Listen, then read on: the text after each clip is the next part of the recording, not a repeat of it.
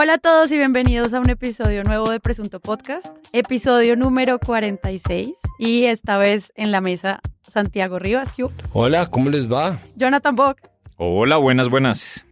La última vez que grabamos fue el 27 de octubre de 2019. Hoy. Corría el Hoy, 27 en el de pasado, octubre. en presente, exacto. Sí, y pues se nos vino encima el país. Pasaron una cantidad de cosas tan descomunales que era como para que estuviéramos grabando cada día de por medio episodio y que esto se convirtiera en un informativo dado todo lo que estaba ocurriendo. Entonces, lo que voy a hacer en este episodio es que tratemos de recopilar todo este escenario desde el comienzo para hacer como estas dos semanas vertiginosas de qué trataron y ver cómo eso va cambiando también eh, la presencia de los medios frente a la actualidad nacional, tanto en la posición de reportería como en pues ser actores y víctimas también del- de lo mismo que está ocurriendo. A medida que se acerca más vertiginosamente el paro nacional del 21 de noviembre, aclarar que cuando estamos grabando esto todavía no ha ocurrido. Hoy es 19 de noviembre, estamos grabando y pues, Es el día de la independencia de Carlos Vives. ok. ¿Se acuerdan? Cada 19 de noviembre. Ah. Grito de mi independencia. ¿Y él se independizó al final o no? ¿De Eh, qué? No lo sé. pues tuvo Pe- como- Pero pues va a marchar, o sea que mucha gente. Pero sí va a marchar. sí. Después escuché Ah, que después no, que era una que estrategia sí, que tal. Ah, no sé, no Bueno. sé. Na- ya, nada me, ya nada me sorprende, ya nada me decepciona. Entonces, ahora sí que se vengan los titulares se de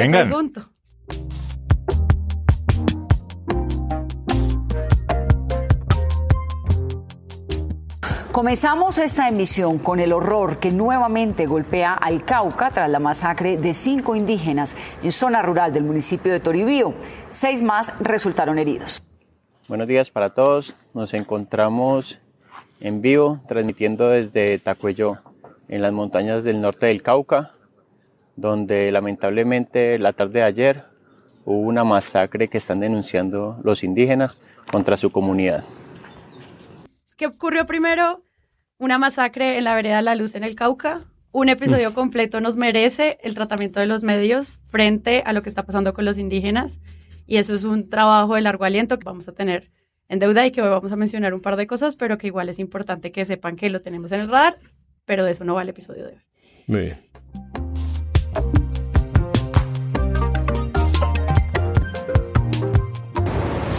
Hoy el gobierno del presidente Duque registró abstención en la votación de la resolución que busca levantar el embargo de los Estados Unidos a Cuba. ¿Por qué lo hizo el presidente Duque? Lo hizo como una manifestación política de rechazo a los actos hostiles del régimen de Cuba hacia Colombia. Colombia no vota o incluso estaría a favor de la defensa de mantener a Cuba dentro del aislamiento y eso es una posición de periodismo internacional súper difícil de Por entender. primera vez, además, Por en, en primera la vez. historia Colombia se abstiene de hacer ese voto y ahí sí el que calla otorga, ¿no? Sí. Y pues es la última vez que Carlos Trujillo es, hace una acción como canciller y aquí necesitamos periodistas que les interese el tema de periodismo internacional. Ese es otro episodio que tenemos que hacer y ocurrió en esa misma semana. Ven, ven, ven. Ven a nuestro podcast Sandra Borda. Ven, ven, ven. Entonces siguieron pasando los días y eh, Bolivia tuvo elecciones. Uy, ese, ese sí que es una es- línea, esa es una línea de, de cómo se cubre la, la tontería, ¿no? Entonces, Evo Morales eh, perdió un referendo, demandó el referendo diciendo que la elección eh, indefinida de un presidente era una, un derecho humano protegido. Y luego el gobierno colombiano mandó preguntar que si era un derecho humano protegido eh, la elección indefinida, que es como, pero ¿Qué? ¿quién eligió hacer esa pregunta? Es decir, ¿por qué no hacer una declaración y ya? Claro, porque ellos que- tienen una persona que piensa que efectivamente sí es un derecho humano protegido ahí detrás, no la están protegiendo. Pero más allá de eso, hacen esa pregunta. Los medios replican eso, es decir, utilizan al gobierno como fuente, lo ponen ahí, dicen, replican la pregunta tal cual, o sea, plantean un debate falso otra vez, utilizando otra vez la misma táctica boba de coger la tontería que dice alguien desde el poder y replicándola, lo que hace que el medio diga una tontería. Entonces dicen eso y luego se dan las elecciones. Se dice que hay fraude en las elecciones. Antes de que la OEA saque un documento confirmando y corroborando eh, a partir de su misión de observación que lo hubo. Hay protestas. Cuando la OEA lo confirma, siguen las protestas y los militares le, por favor, un entrecomillado gigantesco, fuente en 72 puntos, sugieren al presidente Evo Morales que renuncie. Evo Morales decide renunciar, aduciendo que quiere evitar un baño de sangre en el país, y de ahí en adelante empieza una pelotera porque no hay quien asuma la presidencia.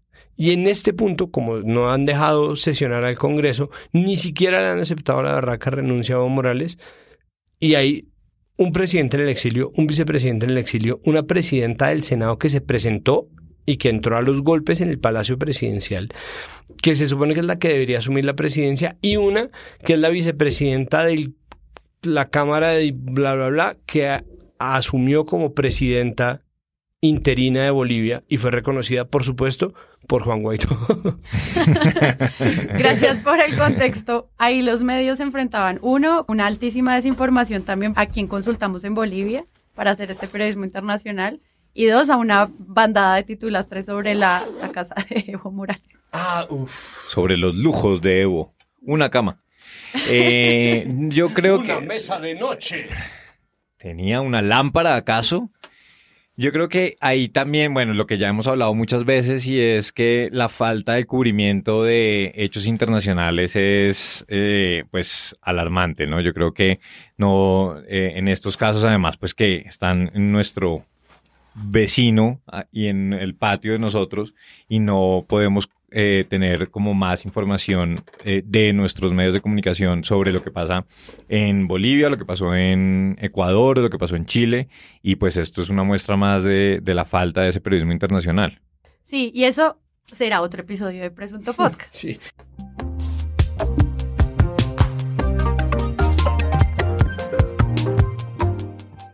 Bueno, y el domingo 17 también ocurrió la conmemoración de la masacre de Bojayá. Robaron La comunidad de Bojayá Chocó despidió a las víctimas de la masacre ocurrida el 2 de mayo de 2002, cuando al menos 99 personas murieron por la detonación de un cilindro que la extinta guerrilla de las FARC lanzó a la iglesia de Bellavista, en medio de combates que sostenía con organizaciones paramilitares. Creo que era un momento bastante significativo porque era el momento en el que el CTI le entregaba los cuerpos a la comunidad de Bojayá del atentado que ocurrió en el 2002 donde pues en un principio no era muy claro el número de personas que murieron, pero pues varias, según varias cuentas, pues fueron más de 200 personas. El CTI logró recuperar la identidad de 72 cuerpos y que fue un momento en el que por fin la comunidad podía hacer su velación, pero además también mandó el mensaje de que estaba en una situación muy similar a la que ocurría en el 2002, donde hay amenazas a líderes, donde hay control social por parte de grupos paramilitares. Y creo que ahí hubo un, un digamos, los focos de los titulares no estaban dirigidos a ese mensaje un mensaje que la comunidad le mandó en una carta al presidente Duque y hubo un cubrimiento bastante eh, amplio de medios de comunicación, pero creo que ese mensaje, que es darle voz precisamente a las comunidades, pues no quedó bien registrado y no fue lo suficientemente amplio y creo que ahí es donde seguimos también padeciendo como de de, de, estar haciendo un cubrimiento más hacia lo institucional y como enfocados en las conmemoraciones o en los hechos noticiosos y no tanto en dar voz a algo que es tan evidente y tan importante como lo que estaban reclamando los, los familiares de las víctimas. Claro, o sea, solo fue como cubrimiento de este evento que ocurrió en Bojayá y no tal vez comprender un poquito en un par de párrafos eh, como traer al presente esos pasados tan dolorosos a ver si ha cambiado la cosa o no. Y con esto, y con esto, digamos, sí es importante no generalizar porque hubo muchos medios, muchos medios internacionales, el país de España, todas las agencias eh, internacionales estaban y hubo, unos eh, reportajes bastante amplios que sí incluían eso, pero también Colombia volvemos... 2020. Colombia 2020 estuvo. Muy Eh, no, eh, hubo, hubo información. Yo creo que el problema es cuando nos quedamos un poco como en pues RCN y Caracol Noticias, donde eh, se centran más es precisamente como en el hecho noticioso y ahí no le dan tanta prioridad a estos mensajes que estaban mandando desde la comunidad. Después de 17 años, los familiares de las víctimas de la masacre de Bojayá recibieron los cofres con los restos de sus seres queridos. La Fiscalía entregó un total de 99 cofres identificados y que fueron trasladados desde Medellín hasta Bellavista, en el Chocó, donde recibirán los alabos y ceremonias fúnebres para que las almas de sus seres queridos descansen en paz.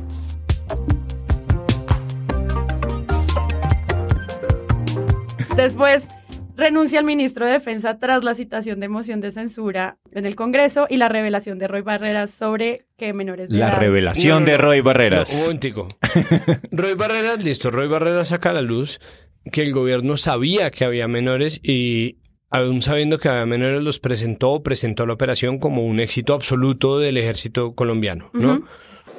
Quizás se pare usted en este atril y quiera convencer a los padres, a los padres y madres de Colombia que esa niña de 12 años era una delincuente que merecería, merecía ser despedazada por el bombardeo que usted autorizó.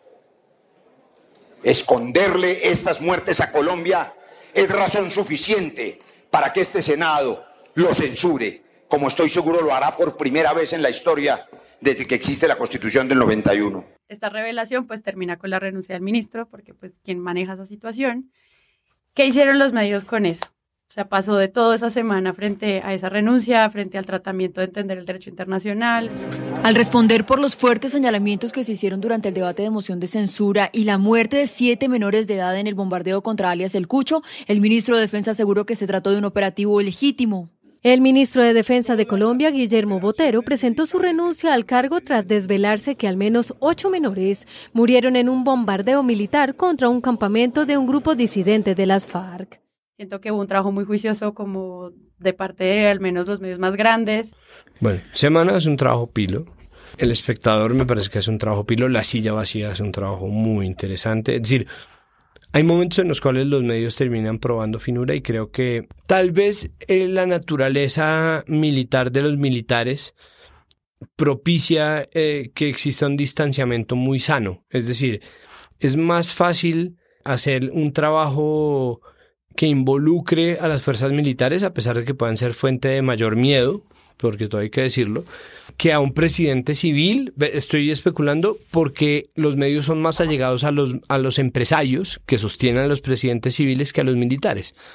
Los militares sí son una faceta de la autoridad, sí están pegados del gobierno, sí eh, se les ha defendido durante mucho tiempo la narrativa del héroe, pues tampoco es en vano, pero en este caso creo que se demuestra que los periodistas, eh, como tenemos un país tan en guerra, tienen un bagaje amplio del tema militar y cuando eso se pone en práctica, sin utilizar lenguaje militarista, sin eh, apelar a la narrativa del héroe, dando tiempo para que se decanten los asuntos y corroborando con las fuentes verdaderas de corroboración, es decir, con el derecho internacional, internacional humanitario, con los acuerdos de Roma, con en general todas las posibles fuentes de información verificable en torno a estos casos, salen unos trabajos fantásticos. O sea, no se necesita dedicarse un mes, escribir un libro de 300 páginas.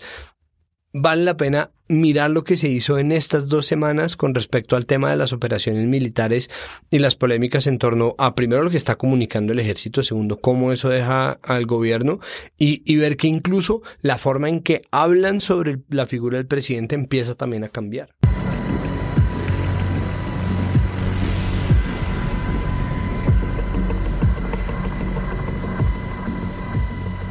Mi papá la esperó el lunes y el lunes no llegó. Entonces mi papá fue a volver a llamar, ya perdió la comunicación con ella. Entonces mi papá pues sí, estuvo todo asustado porque no aparecía ella. Ya fue cuando al, los días, fue que sí, al tiempo, eh, la mamá de ella llamó a mi papá y le dijo que había caído en un, en un borbandeo. Sí, y no solamente la figura del, del gobierno, del, y no solamente la figura del ejército y el ejecutivo, sino también de otras instituciones como medicina legal, fiscalía, o sea, empieza como a articularse esas estructuras de poder que siempre hemos querido que nos expliquen cómo funciona y en este caso creo que lo hicieron bien. ¿Tú opinas, Jonathan? Sí, no, y yo creo que además ahí, si juntamos un poco los distintos ángulos que trataron los medios, entonces tenemos la silla que le dio un enfoque, pues en, en su misma línea también, como con eh, un poco más eh, de rigor y de mirando cuáles son todas las implicaciones que tiene la salida. Si vemos lo que eh, traía Semana, que era un poco más esas intrigas políticas desde adentro, pero muy bien documentadas y contadas. Eh, y además, pues ya la cereza del pastel que fue Noticias 1, que tuvo el cabezazo de ir hasta Caquetá y ver dónde había sido el bombardeo y mostrar que el cráter era de 12 metros y hablar con gente que fue la que terminó diciendo que, mm, que pues seguramente había más eh, menores de edad dentro de las personas que fueron eh, bombardeadas por el ejército. Y creo que ahí también eh, me pareció interesante como lo dejaba Noticias 1, es que ellos hicieron una nota bastante completa en terreno, eh, recogiendo todas las, distintas voces, pero ellos fueron muy cautelosos también al decir que pues eran voces de los vecinos quienes decían que había habido otros menores. Y rápidamente eh, Twitter y redes ya dieron eso por sentado y como verdad absoluta, ¿no? Estamos todavía lejos de conocer la verdad absoluta porque el Estado no ha sido capaz de ir con sus instituciones a hacer el levantamiento de los cuerpos, a ver qué fue lo que realmente pasó. Entonces seguimos a ciegas. Pudo haber sido, pudieron haber sido 18 niños, pudieron haber sido más, o, o los 8, ¿sí?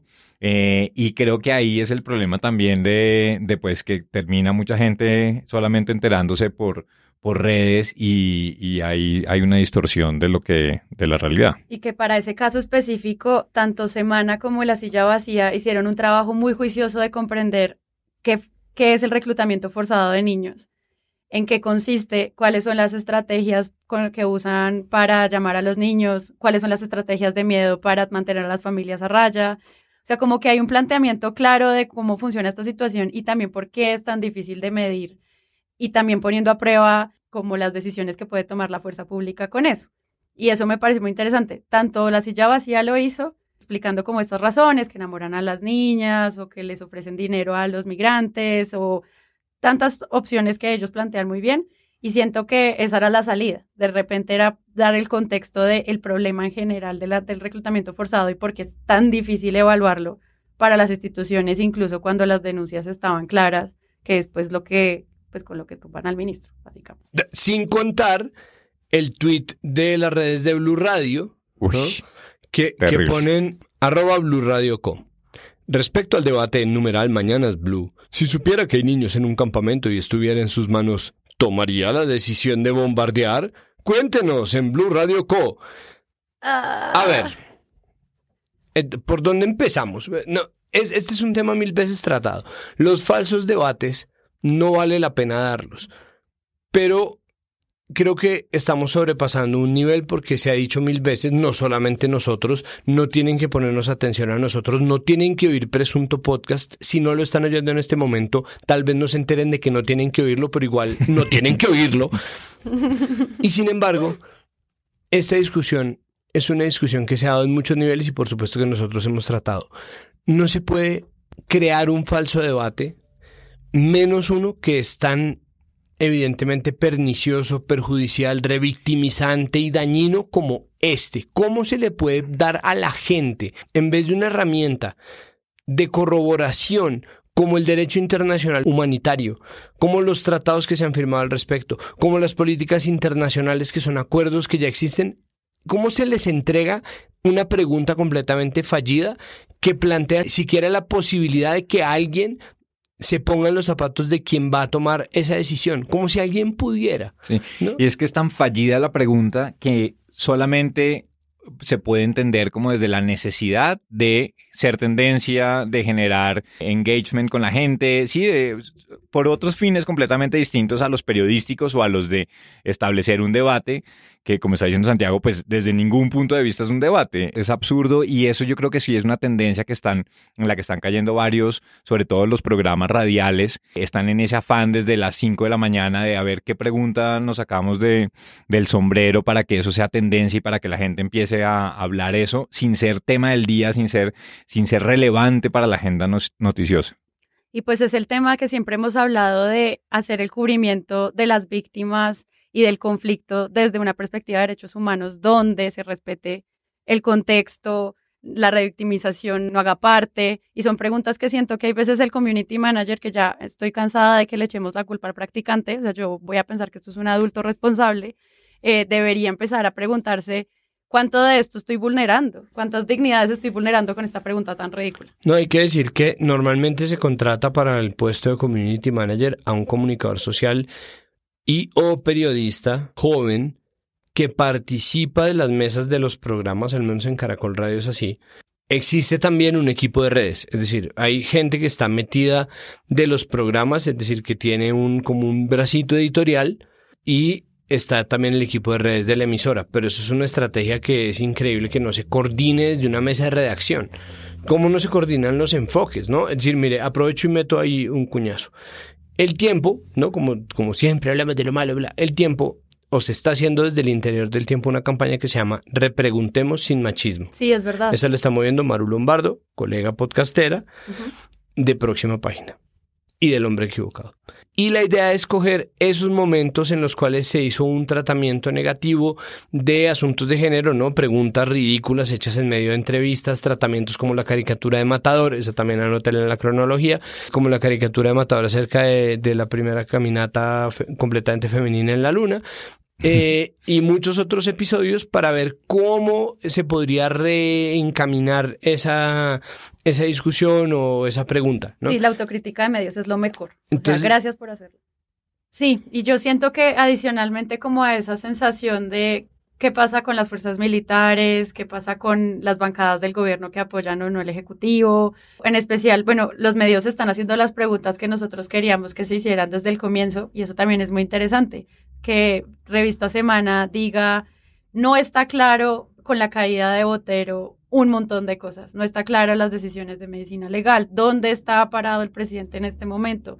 ¿A qué nivel tiene que hacer aprobaciones de operaciones militares? ¿Qué sabe el gobierno? ¿Qué sabe de las disidencias? ¿Cómo están apoyando o no a las comunidades, por ejemplo, en el Cauca o en Bojayá? Y es lo que siempre hemos dicho con Santiago, hagan las preguntas. Es Hagan posible que no tengan las respuestas porque todavía están eso, pero es mejor a que hagan presupuestos de cosas que todavía no están pasando y que, que la gente se alinee con ellos, como Sí, en ese ¿qué camino necesidad de... hay de, de- de hacer suposiciones? Exacto. Pudiendo hacer las preguntas. preguntas. Y hay una sección especial en la última parte de semana que les recomiendo que vean, que se llama Porque el silencio, donde están reseñadas todas estas preguntas en torno a las posiciones del gobierno. Y me parece que es muy interesante que lo estén haciendo. Nosotros que estamos todo el tiempo como diciendo semana, semana, semana, pues vean.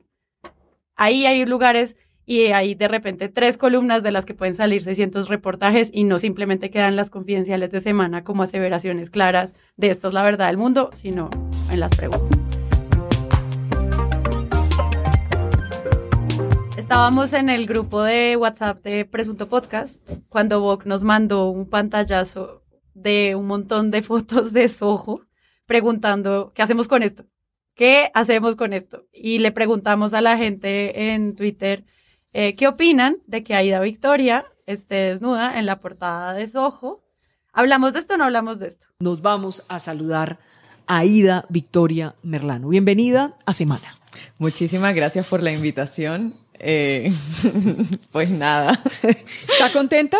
Estoy contenta y un poco nerviosa. ¿Por qué, Aida? Porque este tipo de cosas despiertan reacciones viscerales en la gente. De todo tipo, ¿no? Claro que sí. Veo caritas de enojo.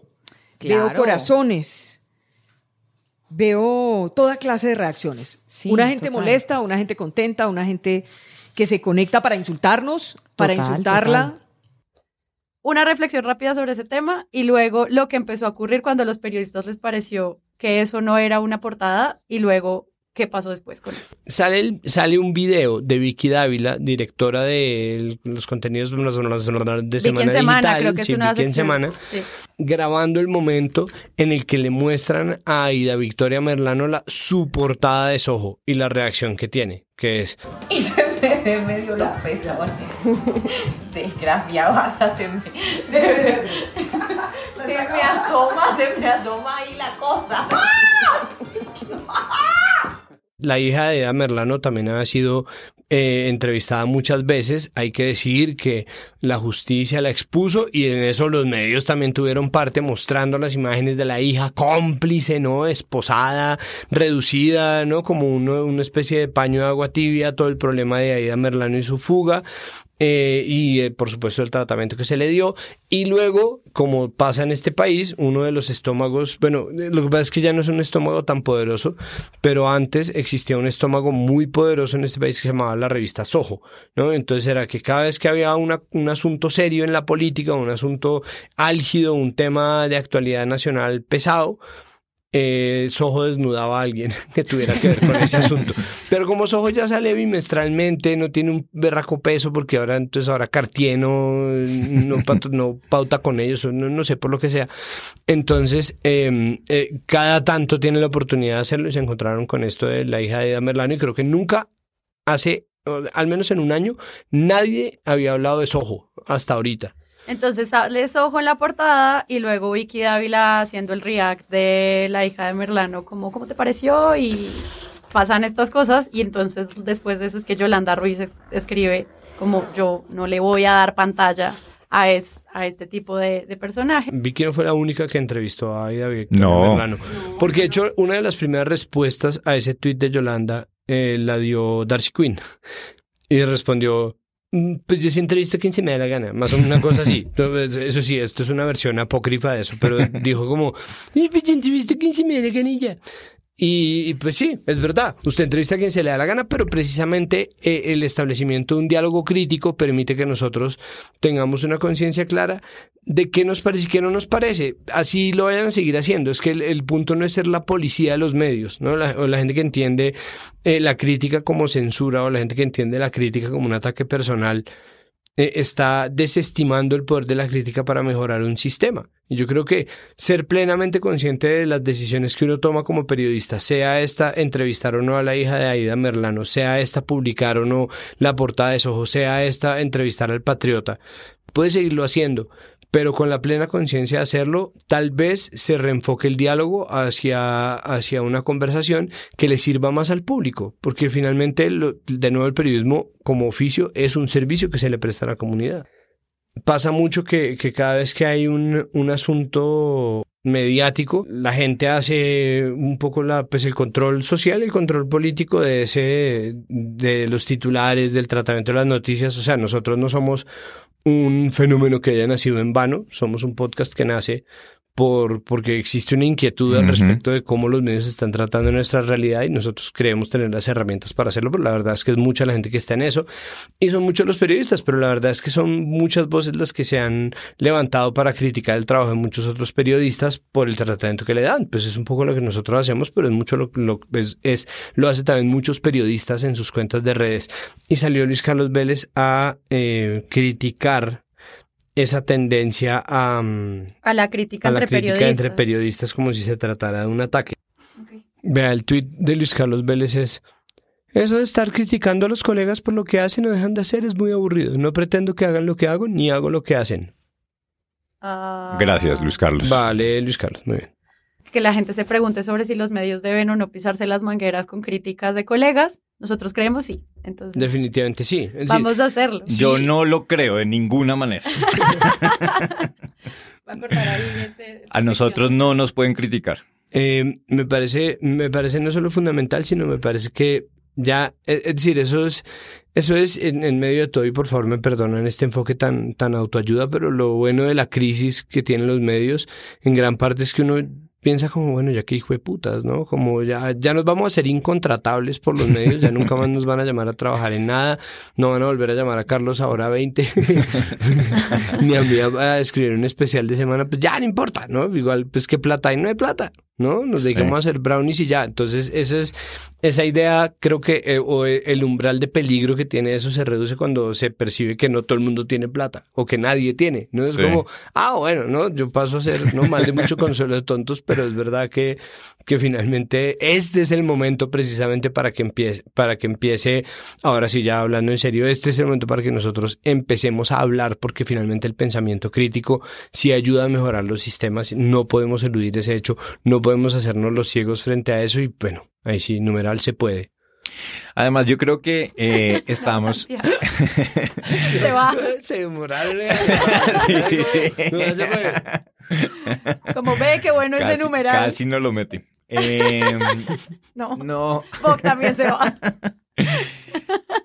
No, y yo creo que ese, ese, un poco esa pataleta de abogado de, de por favor respetemos esos códigos que tanto nos sirvieron durante tantos años donde no nos pisábamos las mangueras, eh, es completamente anacrónico y no va por ahí la sintonía con las audiencias precisamente y con ese control eh, de, de las audiencias. Y creo que ahí es todo lo contrario, los periodistas, y ahí me parece que, por ejemplo, un ejemplo como Yolanda Ruiz, eh, o bueno, pues muchos otros, pero Yolanda es constantemente reiterativa a decir como, está bien, establezcamos un diálogo con las audiencias, nosotros cometemos errores, eh, somos parte de grupos empresariales que tienen otros intereses más allá del periodismo, y todo eso está bien que lo pongamos en el ojo de de las audiencias y de la crítica y aceptémosla. Sí, el problema es cuando eso entra en un rechazo y ese rechazo es porque yo intuyo eh, que pues muchos periodistas saben que tienen rabo de paja y que precisamente en algunos casos es más complicado que en otros y que por eso no quieren eh, estar tan abiertos a, a, que la gente hable eh, de ellos. También estas dos semanas nos trajeron noticias terribles sobre amenazas a periodistas, eh, colegas de Caracol, de Noticias Caracol y Blue Radio que tuvieron que exiliarse por amenazas en su contra. Hemos hecho episodios sobre libertad de prensa y lo que implica el cuidado de nuestros periodistas, pero pues si quieres ampliarnos un poco más, Jonathan, de qué fue lo que pasó. Pues digamos también ha sido dos semanas donde por un lado eh, vemos que las amenazas contra periodistas han, pues siguen creciendo y se siguen llevando a unos eh, niveles pues que son los más altos de los últimos años y donde casos como periodistas que se ven obligados al exilio pues vuelven a estar, ¿no? Entonces periodistas de, mm, de Cali que estaban trabajando para Caracol han sido objeto de amenazas constantes hasta que finalmente decidieron aquí no tenemos garantías, la Unidad Nacional de Protección no les dio los esquemas necesarios para protegerlos y decidieron irse del país. Y esto es muy grave porque es una situación que en Colombia no se veía desde hace varios años mm. y que además pues también es por eh, el interés que tenían estos periodistas de cubrir lo que está pasando en eh, el Cauca, ¿no? Y, y además esto deja también como la zozobra que Cauca está siendo una zona vedada para la prensa. Eh, hay medios de comunicación que están decidiendo no enviar a sus periodistas, no hay garantías, eh, pues lo que hemos estado viendo de los asesinatos selectivos, pues es, es gravísimo y nadie nos está contando realmente en territorio qué es lo que está pasando. Y ante esa situación, pues tenemos un gobierno que, como ellos mismos dicen, están desconectados y están desconectados hasta el punto en el que mandar mensajes de rechazo contra la violencia contra los periodistas no lo están haciendo. Y no lo están haciendo y no solamente eso, sino que también están provocando agresiones contra periodistas. Entonces tuvimos a el caso del periodista en Barranquilla que le preguntó a Duque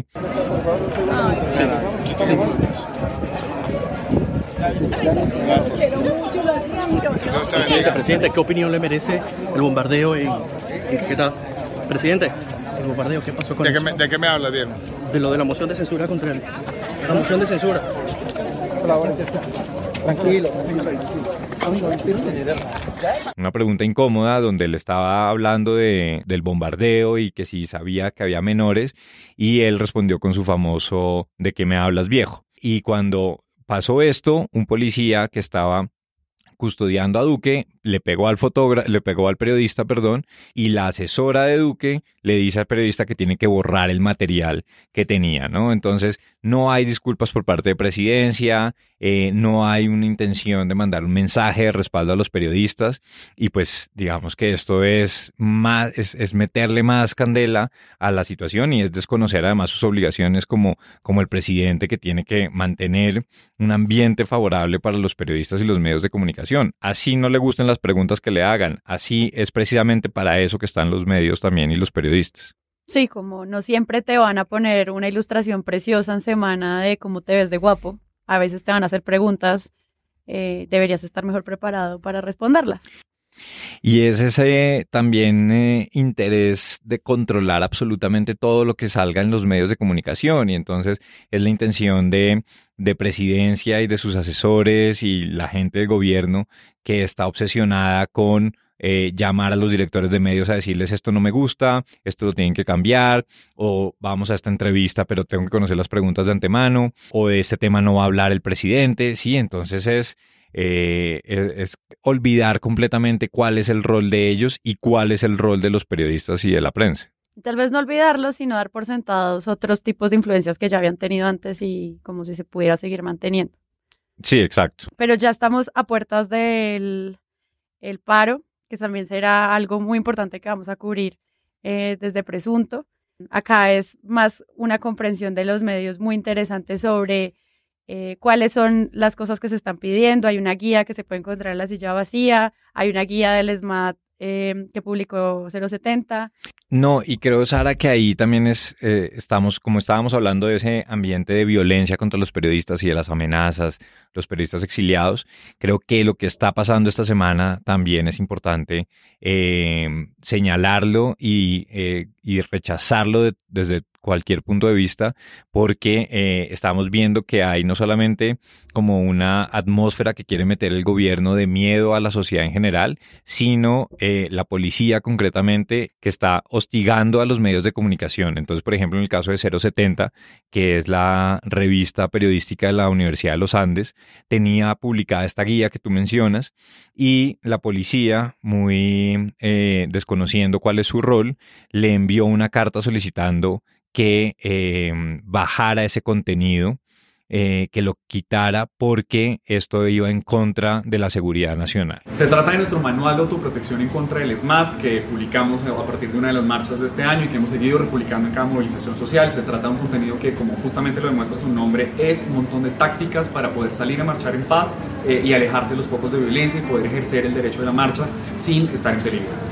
La semana pasada, sin embargo, la Policía Nacional envió una carta a la Universidad de los Andes en las que amablemente pide eh, estudiar la posibilidad de tumbar este contenido en nuestra página web. Les voy a leer lo que dice. Dice que eh, nosotros hablamos de cómo enfrentar al SMAT y en negrilla que incita el carácter violento de la, de la manifestación y que incluimos cifras no oficiales que calumnian el nombre de la policía. Luego de recibir la carta y de conversar con la rectoría de la universidad, quien a su vez conversó con Catalina Botero, decana de la Facultad de Derecho de la universidad y experta en temas de libertad de expresión, hemos decidido, por supuesto, no despublicar la nota. Eh, rechazamos el pedido de la policía y queremos explicarles punto a punto nuestras razones. 070 es un medio de periodismo independiente auspiciado por la Universidad de los Andes, por lo tanto todo nuestro contenido, incluido este manual, está protegido por la libertad de expresión y por la libertad académica. Además, la Corte Constitucional no solamente protege bajo el derecho a la libertad de expresión aquellos contenidos eh, que estén socialmente aceptados, sino también aquellos contenidos que puedan llegar a incomodar a funcionarios públicos o que sean chocantes Eh, y lo que hace es mostrar también ese espíritu de censura que hay eh, de la policía, ¿no? De quienes deben ser los principales garantes de que todos podamos ejercer nuestros derechos y que los periodistas puedan ejercer su derecho a, a informar. Algo también pasó con allanamientos a cartel urbano y a otras organizaciones sociales, ¿no? Y hoy, martes eh, 19, eh, también hubo varios allanamientos a colectivos artísticos, a organizaciones y a medios de comunicación como Cartel Urbano, donde esto además pues genera eh, una clara intimidación que busca que los medios dejen de hacer publicaciones referidas al paro del próximo jueves. Y esto es peligrosísimo, además porque lo hacen bajo unos pretextos completamente, pues, desacertados, ¿no? Donde están diciendo que eh, estaban en busca de explosivos o de material que estuviera incitando a la violencia, ¿no? Si la policía es la que va a advertir cuál es el material que incita a la violencia, pues estamos entrando en unos tiempos de censura muy peligrosos. Y allanar las oficinas eh, de un medio de comunicación, pues es completamente violatorio al trabajo que hacen los medios de comunicación dicho, rechazamos y rechacemos rotundamente los allanamientos ilegales que está haciendo la policía contra medios de comunicación. Estemos muy pendientes. Puede que este episodio lo oigan ustedes después del paro nacional del 21, pero nada, ninguna posición justifica que entre la autoridad sin ningún tipo de orden y sin ningún tipo de argumento a revisar las oficinas, a llevarse computadores, a entrar en los archivos. Eso hace parte de la intimidad, de la potestad y del fuero de los medios de comunicación y como sociedad civil debemos respetarlos. Y, y, yo creo que es importante, digamos, como entender estas dos semanas y el trabajo que han hecho los medios de comunicación que me parece que ha sido, eh, como ya estamos hablando, de informar desde distintos enfoques y, y mirando como po- posibles em, cubrimientos. Creo que ha sido muy importante esas dos semanas para entender el momento actual del gobierno y el nerviosismo y el miedo que tiene y que haya entonces reactivado activado pues este este aló presidente Duque Ay, Eh, conéctate con conéctate con Duque Lo es que esto no tendríamos que tiene analizar en presunto, ¿no?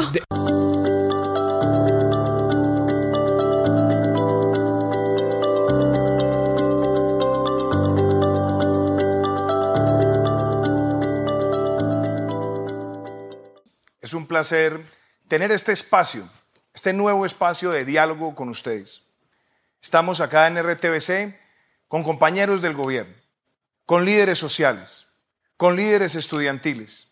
Están también presentes acá dirigentes gremiales, miembros de la academia, rectores de universidades y también ustedes desde sus casas. Este es un espacio para conversar, para dialogar, para escucharlos y para escuchar sus preguntas, sus inquietudes.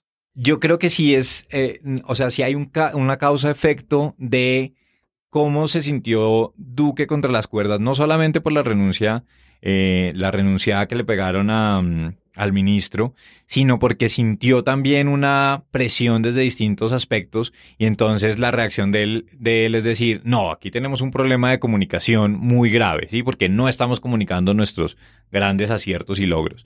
Y entonces empieza a utilizar toda la eh, maquinaria para comunicar, y entonces da rueda, gira por medios y entonces se entrevistó con RCN, con Caracol, con Red Más, con Candela. Candela. Doctor Iván, vamos a comenzar con un concurso que le tiene Carito, que generalmente convoca a los oyentes de la familia Candela y con ellos levanta su platica para el desayuno, para el diario, para el transporte, para los chinos, para los teteros. ¿Cuánto le va a ganar el doctor? El doctor Iván. Se van como Se 22 va- millones de pesos mensuales. No. ahorita, ahorita, ¿quién Se va a ganar la suma de 101.009 pesos. Le damos la bienvenida al doctor Iván Duque para que juegue nuestro concurso 10 segundos. Doctor Iván, usted tiene 10 segundos para... La promesa de Candela es solo éxitos. Y pues buscó un experto en comunicación con medios para que lo asesorara y pues le dio un sueldo maravilloso. Santiago, mentiras, se lo voy a pedir qué opina de esto. Cuéntanos, ¿quién es este muchacho titular y ya, Juan Pablo Vieri? Eh, bueno, resulta que eh, en la W sacó un bombazo. Casa de Nariño contrató a Juan Pablo Vieri por más de 468 millones para asesorías.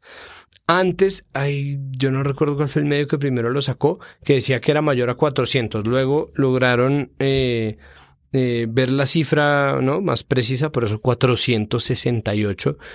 Eh, Mientras decimos esto, estamos mirando fijamente al cuadro enmarcado de Juan Pablo Vieri que, tenemos el mismo tenemos en el estudio.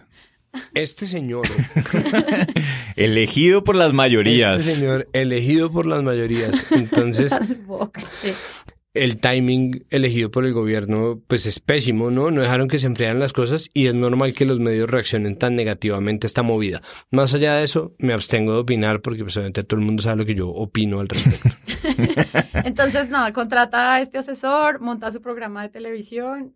Y es curioso entender eso también que sí, estoy de acuerdo en que, le, que nos merece un capítulo, porque eh, Duque empezó con un programa de estos como consejos comunitarios al estilo Uribe, donde estaba recorriendo el país y donde también estaba hablando y conectándose. Ahora es, no, siento que necesitamos es conectarnos a nivel nacional y que todo el mundo nos vea. Y, sí, entonces sí creo que estas dos semanas de que han pasado donde pues los medios también han hecho un trabajo bastante juicioso como hemos dicho eh, termina provocando esta reacción de- del presidente Este fue un episodio muy flash de muchos temas. Queríamos ponernos un poco al tanto de qué pasa desde que ocurre una masacre en el Cauca hasta que la ciudad- ciudadanía se une en un llamado, un paro y cómo los medios atraviesan eso desde todos los poderes y ellos mismos en las propias censuras que reciben. Esperamos poder cubrir a mayor profundidad todos estos eh, temas. Muchas gracias, Jonathan, por estar. gracias Sara Muchas gracias, Santiago. Con muchísimo gusto. Yo soy Sara Trejos. Gracias a todos los patrons que nos apoyan. Nos escuchamos en un próximo episodio. Chao.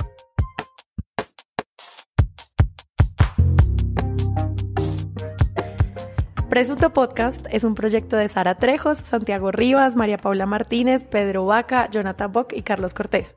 Grabamos en Mismo Estudio, un espacio de Magic Markers Producciones. Si quieren escuchar otros podcasts, solo ingresen a mismoestudio.com. También pueden buscarnos en redes sociales, estamos en Twitter e Instagram como arroba presunto podcast. Hay varias formas de apoyar este proyecto. Uno, recomendarnos con sus amigos. Solo envíeles nuestra página web presuntopodcast.com y encontrarán diferentes plataformas de podcast donde nos pueden escuchar.